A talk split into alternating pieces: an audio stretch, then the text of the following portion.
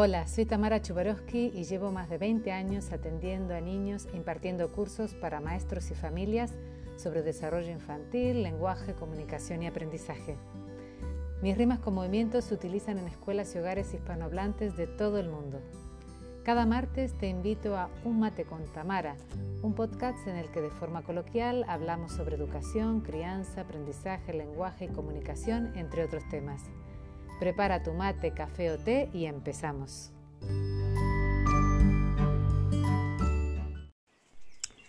Hola, en el anterior episodio empecé a contarte de la necesidad de que los niños al aprender a leer y escribir pudieran emocionarse con cada letra, pudieran experimentar una vivencia, un sentir, ya que es así como el aprendizaje se queda impregnado en la memoria.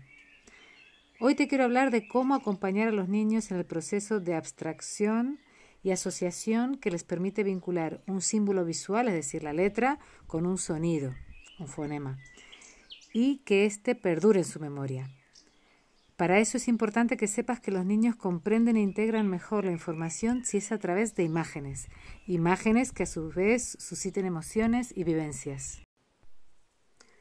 Por eso hoy, además de hablarte del paso del símbolo al sonido, quiero hablarte y sobre todo del paso de la imagen al símbolo, que vale decir, por ejemplo, de la imagen de la serpiente al símbolo de la S. Los niños viven en un mundo imaginativo, no abstracto, y su aprendizaje es mucho más efectivo, integral y respetuoso si somos capaces de acompañarlos en esa transición de la imagen del mundo imaginativo de los cuentos al símbolo frío y abstracto que supone una letra.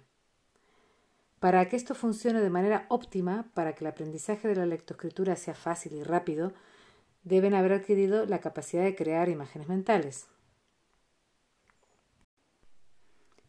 Hace poco me preguntaron, ¿y cómo sé cuándo está esta capacidad? ¿Acaso no está desde siempre? Si los niños tienen mucha fantasía e imaginación. Por eso primero te voy a aclarar la diferencia entre imaginación libre y capacidad de creación de imágenes mentales.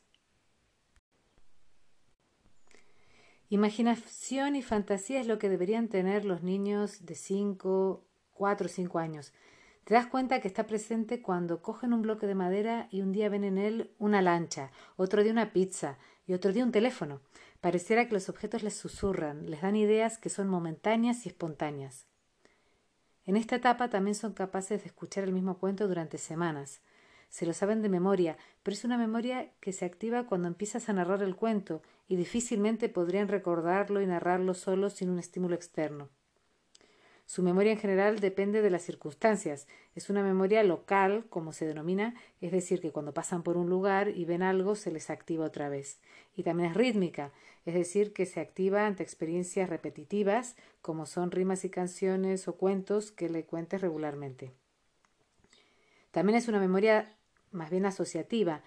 Estás contando algo, por ejemplo, y de repente le surge un recuerdo que no viene a cuento.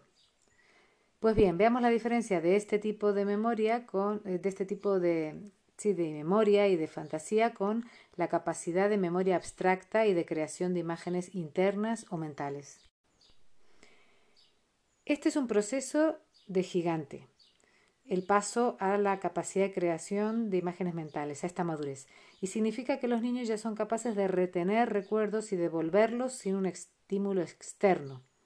Son capaces, por ejemplo, de escuchar un cuento, retener en su imaginación las imágenes que crearon mientras escuchaban la narrativa y al día siguiente son capaces de narrar su contenido, el contenido del cuento, con sus propias palabras.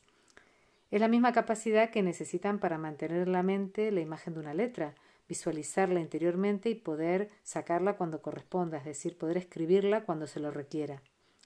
Es una capacidad relacionada con la memoria y discriminación visual de símbolos abstractos que es totalmente necesaria para manejarse con números y letras. También vemos que está madura esta capacidad cuando eh, dibujas una figura humana, solamente la mitad de esa figura, un lateral, y sin dificultad los niños reconocen que se trata de una figura humana y completan el resto del dibujo. Otra manera de comprobar esta capacidad es cuando los niños ya son capaces de escuchar atentamente un cuento de unos 10 minutos sin soporte visual. Esto es lo que es tan importante. Ves que están atentos e interesados y esto ocurre porque mientras escuchan, mientras te están escuchando, se están imaginando todo lo que les estás contando.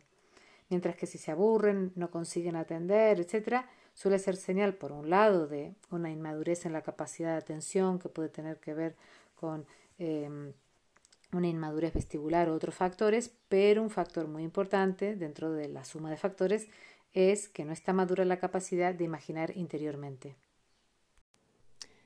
Recuerda suscribirte al podcast para estar al día de todos los episodios.